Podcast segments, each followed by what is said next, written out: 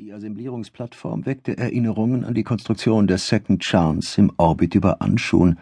Nigel hatte das Gefühl, als wäre diese Episode bereits Jahrhunderte her, als hätte sie sich in einer Zeit ereignet, als das Leben ein gutes Stück unbeschwerter und leichter gewesen war. Giselle Swinzel und Nigels eigener Sohn Otis führten ihn durch das Labyrinth aus Trägern und Streben zu einem riesigen Zylinder aus Mahlmetall, in dem die Speedwell gebaut wurde. Das Kolonieschiff der Dynastie war viel größer als die Second Chance, ein länglicher Cluster aus kugelförmigen Rumpfsektionen entlang einem zentralen Rückgrat. Bisher hatte Nigel den Bau von elf der großen Schiffe autorisiert und Komponenten für weitere vier erworben. Theoretisch reichte bereits ein Schiff aus, um genügend Ausrüstung und genetisches Material zur erfolgreichen Gründung einer technologisierten Zivilisation aus dem Nichts heraus zu transportieren – doch Nigel wollte mit mehr als nur den grundlegenden Dingen anfangen, und seine Dynastie war die größte im Commonwealth.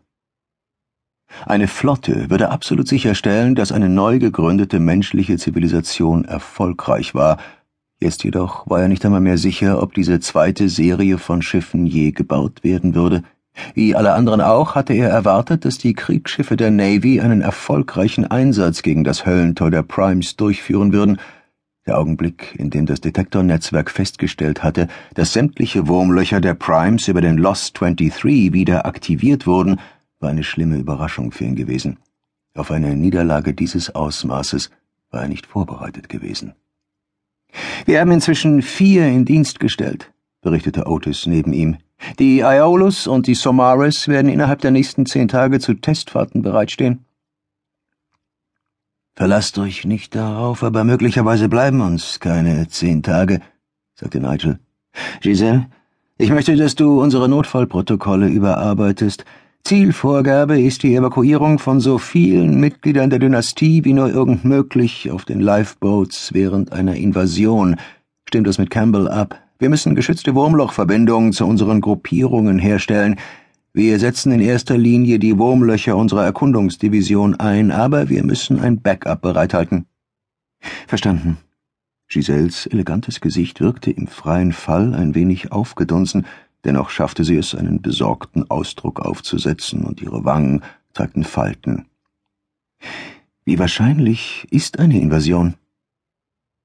Nigel hielt sich an einem Carbonträger am Fuß eines Schwermasse-Manipulators fest, er blickte auf die Antriebssektion des Speedwell hinaus, ein pilzdachförmiges Gebilde am Bug des Raumschiffs mit geriffelten Rändern, die über den vorderen Kugelsektionen nach hinten zurücksprangen wie ein schützender Regenschirm. Die Außenhaut bestand aus glattem blau-grünem Bohrstahl, der glänzte wie der Panzer eines Käfers. Die meisten der robotischen Systeme der Plattform waren in das zylindrische Trägergerüst eingefahren, welches das gigantische Raumschiff umgab – Sämtliche auf Cresset vorgefertigten Komponenten waren an ihrem jeweiligen Platz eingebaut, die wenigen verbliebenen Bereiche, wo noch Aktivität herrschte, waren die Energie- und Versorgungsanschlüsse der Lebenserhaltungssysteme des Schiffs. Das wissen nur die Primes, antwortete Nigel. Aber nach unserem Fehlschlag beim Höllentor glaube ich nicht, dass es lange dauern wird, bis sie reagieren. Sie wissen nicht, wo diese Welt ist, bemerkte Otis. Sie wissen nicht einmal, dass sie existiert. Sie findet sich in keiner Datenbank des Commonwealth. Verdammt, selbst Crescent wäre schwierig zu finden. Das verschafft uns ein wenig Spielraum. Ich will nicht evakuieren, sagte Nigel. Der Einsatz dieser Flotte ist die allerletzte Option, was mich betrifft. Im Augenblick habe ich einen anderen Plan. Ich will unsere Waffe einsetzen, um das Commonwealth zu verteidigen. Deshalb bin ich auch hier. Otis starrte seinen Vater an und lächelte nervös. Benutzen wir die Fregatten, um die Waffe abzufeuern? Ja, mein Sohn, du darfst deine Kampfmission kommandieren. Ich danke dem Herrn dafür. Ich dachte schon, ich würde tatenlos zusehen müssen. Freu dich nicht zu früh, Otis. Ich versuche immer noch, unnötiges Blutvergießen zu vermeiden. Dad, es ist kein Genozid, wenn wir diesen Brückenkopf erledigen. Nigel schloss die Augen.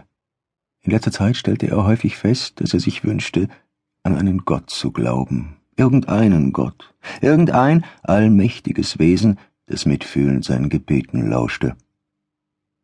Ich weiß. Die Fregatten sind noch längst nicht einsatzbereit, erklärte Giselle. Und unsere Waffe wurde noch nie getestet. Wir sind gerade erst mit der Fabrikation der Komponenten fertig geworden. Auch ein Grund, warum ich hier bin, erwiderte Nigel, froh darüber, dass es ein greifbares, praktisches Problem gab, auf das er sich konzentrieren konnte. Wir müssen unseren Zeitplan straffen und die Fertigstellung beschleunigen. Wenn du das sagst, nur wüsste ich nicht, wie wir das bewerkstelligen könnten. Zeigt mir, was wir bisher haben. Die Fregattenassemblierungsplattform Nummer eins war eine separate Kammer aus Mahlmetall, die an der Seite der Hauptplattform saß wie ein kleiner schwarzer Pickel. Nigel schwebte durch einen schmalen Verbindungsschlauch, dessen Elektromuskelbänder ihn peristaltisch vorantrieben, als er in der Kammer ankam, war sein erster Eindruck, dass er sich im Maschinenraum eines kolossalen Dampfschiffs des 19. Jahrhunderts befand. Es war heiß und laut, und metallisches Hämmern hallte durch die Luft, die schwer war vom Gestank nach verbranntem Plastik. Große Kranarme bewegten sich über den wenigen freien Stellen hin und her wie antike Maschinenpleuel, Kleinere Robotmanipulatoren rollten mit schlangengleichem Geschick über Schienen und hantierten an kompakter Maschinerie, Rote, kreisförmige Holoschilder blinkten überall, wo Nigel hinsah, und warnten die Techniker vor komplexen, sich bewegenden Teilen. Im Zentrum des mechanischen Aufruhrs war die Fregatte Charybdis, eine dunkle Masse aus dicht gepackten Komponenten. Fertiggestellt würde sie aussehen wie eine flache Ellipse, 50 Meter lang und umhüllt von einem aktiven Tarnkomposit, doch zum jetzigen Zeitpunkt war die Hülle noch nicht auf dem Rumpf aufgebracht. Wie lange dauert es noch bis zur Fertigstellung? erkundigte sich Nigel. Einige Tage, antwortete Giselle. Bis zur endgültigen Einsatzfähigkeit noch eine Weile länger. Wir haben nicht mehr so viel Zeit, nicht unter den gegebenen Umständen, sagte Nigel. Er drückte sich ab und schwebte näher heran, um die Fregatte genauer in Augenschein zu nehmen. Wie weit sind wir mit den übrigen drei Plattformen? Nicht so weit wie mit dieser hier, wir können noch keine Schiffe darin bauen. Wir warten ab, bis die Fehler in der ersten Plattform gefunden und beseitigt sind. Sobald wir alle Plattformen in Betrieb genommen haben, können wir alle drei Tage eine neue Fregatte ausstoßen. Nigel packte einen Manipulatorarm neben einem der holographischen Warnschilder und spähte durch das sich unablässig bewegende Gerüst aus Kybernetik. Er erkannte die sanfte Wölbung der Brücke im Bereich des vorderen Drittels – Mehr als 20 Roboter waren damit beschäftigt, zusätzliche Bauteile zu integrieren oder Schläuche und Kabel an das Druckmodul anzuschließen. Hey Sie! rief ihm ein Mann zu. Sind Sie blind? Halten Sie sich verdammt nochmal fern von den Schildern. Was glauben Sie, weshalb die da sind? Mark Vernon glitt durch einen der roten Kreise fünf Meter von Nigel entfernt, es sah aus, als tauche er aus einem Pool voll roter Flüssigkeit auf. Es ist gottverdammt gefährlich hier drin. Wir haben keine der üblichen automatischen Abschaltvorrichtungen installiert.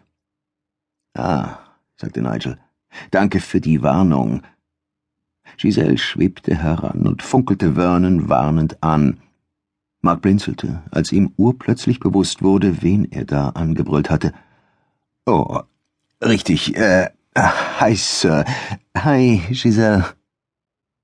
Nigel beobachtete, wie das Gesicht des Mannes rot anlief, doch er schien nicht die Absicht zu hegen, sich zu entschuldigen.